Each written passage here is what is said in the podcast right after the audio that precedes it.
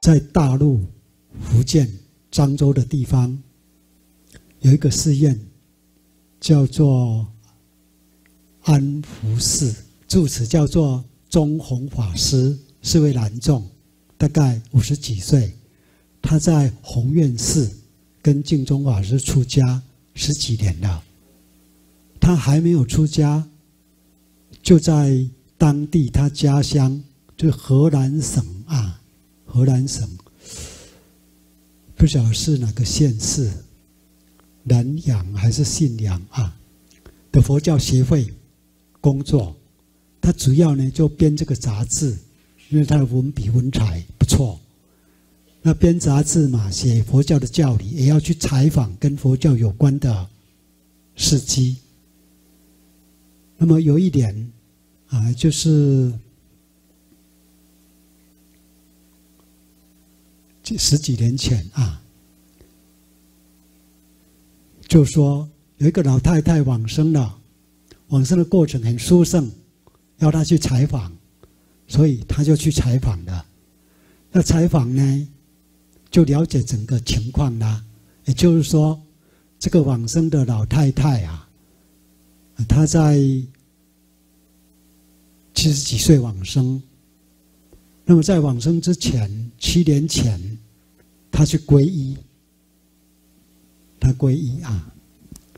那么这个老太太是不认识字，对佛教是什么，统统不了解，没有这个概念。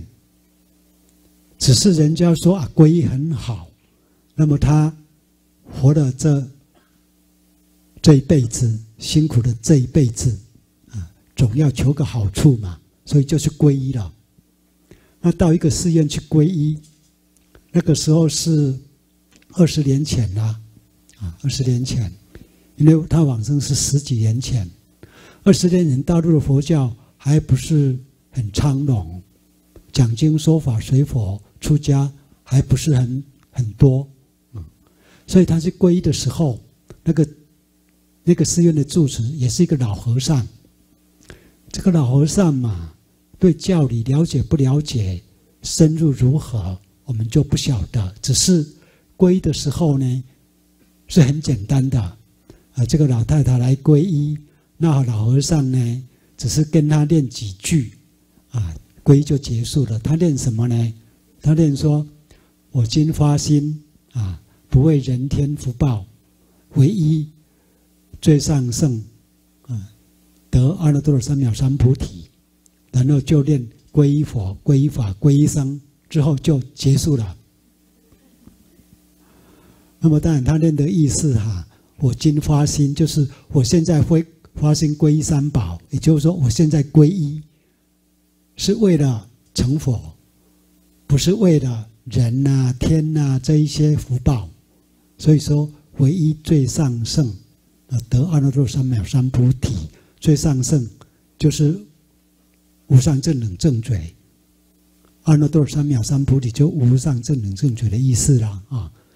所以这一句话的意思很简单、很简要，就是我现在皈依，不求人天福报，只求成佛，意思就是这样。不过呢，老和尚并没有解释，之后就念啊，皈依佛、皈依法、皈依僧，并没有解释皈依佛，佛是。什么内涵？法是什么内涵？僧是什么内涵？为什么要皈依？皈依之后是有什么利益？皈依之后要怎么样行持一个皈依三宝佛弟子一个在家的生活跟行仪？这一些都没有解释。但如果现在现在由于教育普遍，那么资料丰富，皈依的时候都会稍加解释。甚至呢，皈依之前也会教一教佛门的行仪。那像拜佛怎么拿？那么拜佛顶礼要怎么顶礼啊？那么问讯有问讯之类的最基本的。那么那个时候这个老太太通通是没有接受到这一些的。那大概这个老和尚也看这个老太太年纪都大了啊，那也不认识字，那年纪大，思维力啊、记忆力啊、领悟力啊，当然都是减退的，讲大概没用，他也不能够理解啊。不过这个老和尚呢，最后也跟他讲一句说：“哎呀，你年纪大了，到寺院来不方便，你就在家里好好念佛。”就跟他做这样的交代啊。那个时候寺院很少讲经说法，很少举办共修的，即使来到寺院，也只能烧烧香、求求福报而已。何况年纪大不方便，嗯，那念佛最方便。念佛利益也最大，不过一般人都认为，念佛虽然方便，但是功德不大，因此，根基锐利的、有学问、有头脑的，应该从教理上去下手，或者是随禅宗的开悟。至于根基低劣的、年老、没有头脑的，才会去念佛，所以念佛是最没有办法的，这是完全错误的。念佛容易，功德殊胜啊。那么这个老太太呢，她很朴实，很朴实啊。老和尚讲什么，她就信什么，所以她皈了之后呢，她就没有再到寺院去了，她就是念佛。那他怎么念佛呢？据说他就是早上嘛，大概五点多醒过来之后呢，就在他的房间坐在小凳上、小椅子上就念佛。到了大概六点左右，他的媳妇就会来叫他去用早餐啊。这样呢，经过了大概七点左右，七点左右，有一天。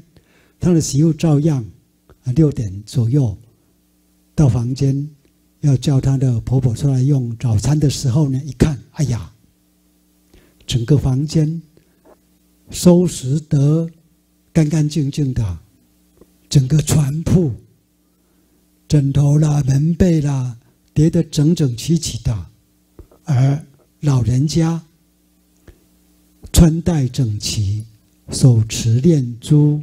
坐在小凳椅上，已经断气了。各位，这样这个老太太有没有往生极乐世界？算不算预知时至？是很难得的。你看，房间收拾得干干净净，床铺整理得整整齐齐。如果没有预先知道的话，啊、哦。都会躺在那里，然后呢，七忙八乱的，然后呢，赶快请人来助念，就会这样的。他不需要人家助念，他也不晓得有助念，啊，所以他就去采这个中弘法师去采访啊，才了解这一些过程。那么他的尸体是经过三天之后。这个葬仪社的人员才来搬运身体，那葬仪社的人员一搬运身体，吓了一大跳。哎呀，身体怎么这么柔软？几乎吓得要把尸体就掉掉在地上啊！因为对他们来讲，他们的观念就是尸体就硬的。为什么呢？因为从来搬身搬尸体都是硬的，没有软的啊。所以是习惯了，那怎么这个老人家已经三天了，不是刚刚断气而已，身体还这么柔软，被吓到了啊！那论这个老人家，他只有皈依而已啊，他对教理懂得吗？是不懂得的。什么圣道门、净土门、自利他利、难行易行，不懂得。甚至《阿弥陀经》里面所讲的善男子、善女人是什么含义？不了解，执此平道是什么含义，也不了解。若一日，若七日啊，还有什么这个一心不乱，心不颠倒，这通通不明白的。他皈依之后呢，也没有到寺院去听经闻法。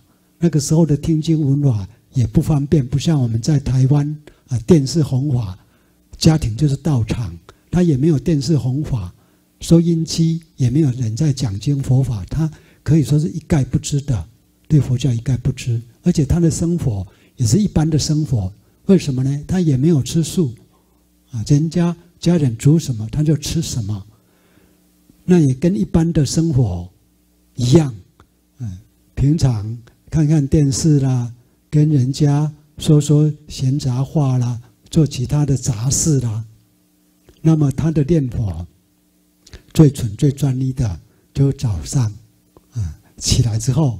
就在他的房间念佛，其他的时间呢？我想大概呢是想到才有念佛，否则的话跟一般人的生活也是没有两样的。